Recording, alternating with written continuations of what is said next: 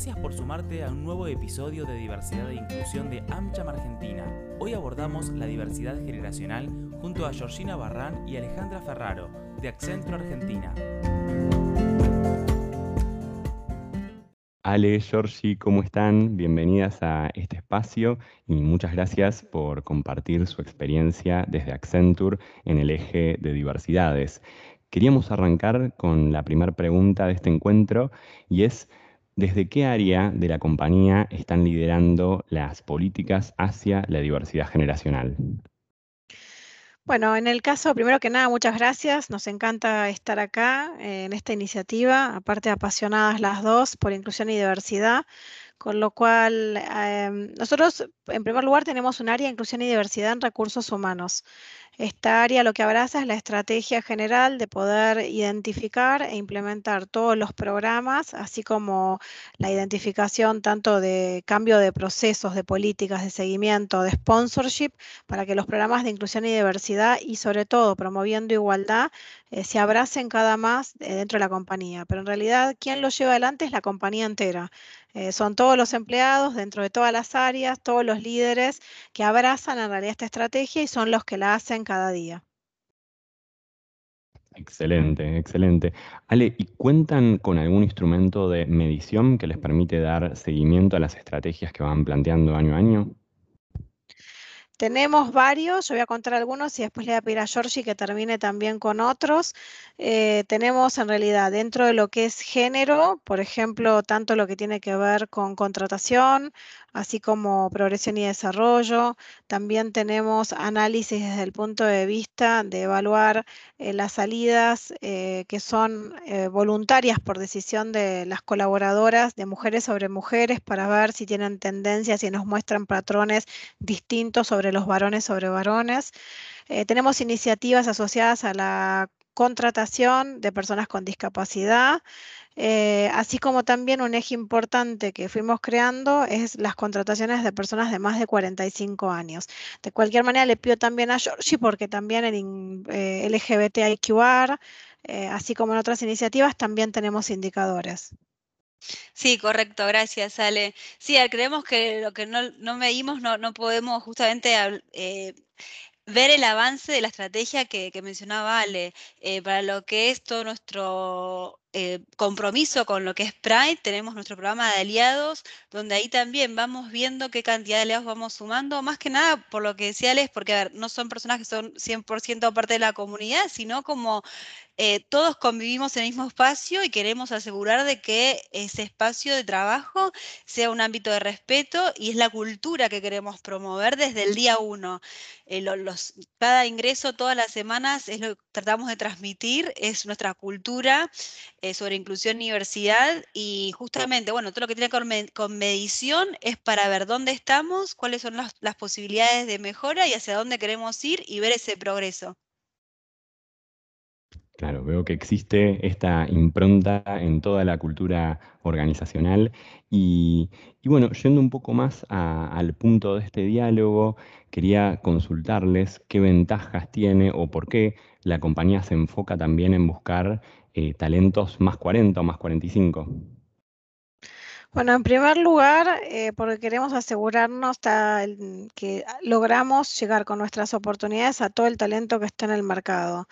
Eh, segundo, porque traer talento y la mezcla de talentos generacionales eh, es parte de los factores en por qué tener también equipos diversos desde el punto de vista de género o tener equipos diversos desde el punto de vista cultural. Toda la diversidad genera mejor creatividad, mayor innovación y también refleja en definitiva mejor a todos nuestros consumidores finales. El trabajar sobre el grupo de más 45 nos permite trabajar sobre una población que tuvo empleo, quizás eh, por algún motivo personal decidió hacer un costado su carrera, quizás a veces eh, mamás que por algún motivo personal paran la carrera para temas en momento de la niñez de crianza y estamos convencidos que integrar personas que tienen experiencia laboral, que tienen la cultura del trabajo y a la vez que tienen la voluntad de reaprender algo nuevo para reinventarse, eh, nos ha demostrado que es una buena receta. Así que en eso es donde empezamos a trabajar ya hace algunos años y seguimos sumando no solamente más 45, tenemos más 60, más más 65, hemos incorporado eh, abuelas, hemos reconvertido eh, abuelos o varones de más de 60 años a nuevas tecnologías que no habían aprendido en otra etapa de sus carreras, todos como experiencias extremadamente gratificantes desde el punto de vista tanto individual de la persona, así como para los equipos que reciben estos nuevos miembros. Siempre me acuerdo cuando, cuando conocemos de estas historias de la película The Intern con Robert De Niro, no sé si la vieron. Sí.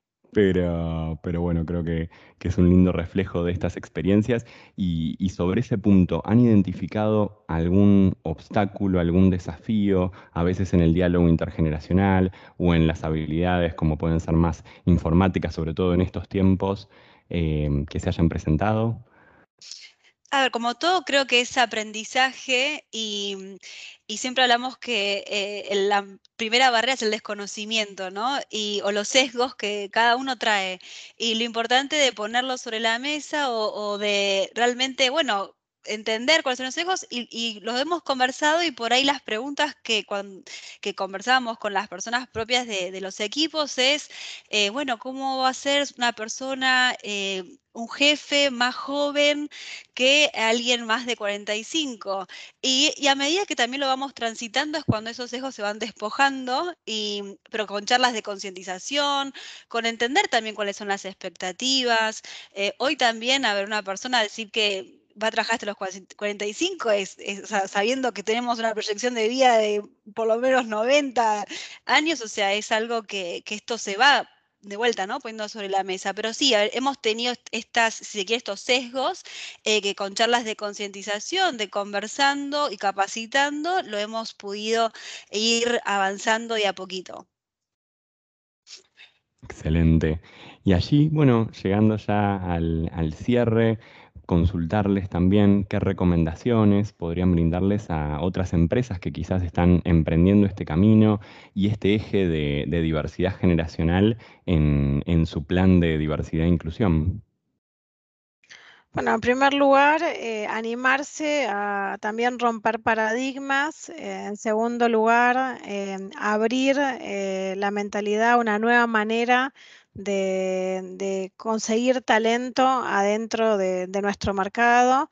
Eh, para poder hacerlo, eh, trabajar mucho, como Georgie recién decía, en la concientización de los sesgos, que todos los tenemos, todos tenemos sesgos, eh, varían, pero uno tiene que tratar de identificarlos justamente para que cuando uno tiene estos sesgos, ya sea favorables o desfavorables, no terminen de alguna manera invadiendo nuestras decisiones o llevándonos a decisiones erradas.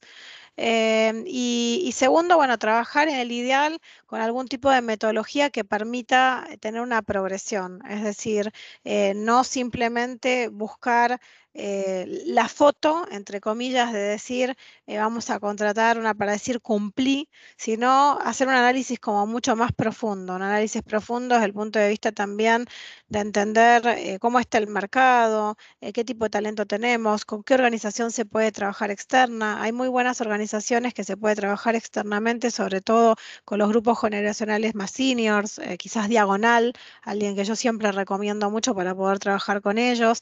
y de esa manera construir y, incorporar que esto no sea un tema simplemente de recursos humanos. Tiene que estar el negocio sentado desde el inicio, es decir, todas las áreas que van a ser quienes estén recibiendo a las personas, poniendo sobre la mesa cuál es eh, su necesidad de crecimiento, desarrollo, de transformación y en función de eso armar una, estrategia que empieza ya en forma conjunta desde el cero y no simplemente uno ponerse como metas Em, como más corta, sino realmente con el aspiracional más a largo plazo. Así que metodología, sponsorship, es muy importante tener un sponsor que, empuje, que empuje esto en la organización, que, que mueva las cosas cuando las cosas se traban, que ayude a destrabar. Eh, repensar políticas y procedimientos, repensar nuestro lenguaje, repensar la manera en la cual comunicamos, eh, repensar ciertos temas que hasta hace poco todavía sucedían, que era cómo se redactaban eh, con temas de edad avisos de puestos de trabajo que ya de la manera en la cual estaban redactadas eran excluyentes, con lo cual abrazar esa diversidad y esa intención palpándola en los hechos. Eh, con lo cual esas serían un poquito largo, pero los puntos en realidad que yo invitaría a recorrer. definiciones muy claras, Ale, creo que de, mucha ayuda para, las empresas que están iniciando este camino y este eje que quizás no, eh, no es tan conocido como otros, eh, que se suelen trabajar en la agenda de diversidad e inclusión. George, aquí invitarte si, si querés tener algunas también palabras finales o comentarios sobre esto. Creo que Ale lo comentó todo, o sea, creo que sí, para, para complementar, em, justamente desde, desde Inclusión y Diversidad y desde que convivimos en un mismo espacio, también se va dando desde la interseccionalidad de los casos. Vos mencionabas que justamente por ahí se trabajan unos u otros y yo creo que justamente en esa interseccionalidad es como vamos abordando eh, cómo, se, cómo se va haciendo algo trascendental y para, para poder trabajar en cualquier tópico de inclusión sin, sin etiqueta, pero poniendo los temas sobre la mesa. Muchísimas gracias a ambas por su tiempo. La verdad que un gusto escucharlas y conocer un poquito más de lo que hace Accenture en este eje. Así que seguimos en contacto. Buenísimo, bueno, muchísimas gracias. Gracias. Gracias por sumarte a un nuevo episodio de Diversidad e Inclusión de AmCham Argentina. Hoy abordamos la diversidad generacional junto a Georgina Barrán y Alejandra Ferraro, de Accenture Argentina.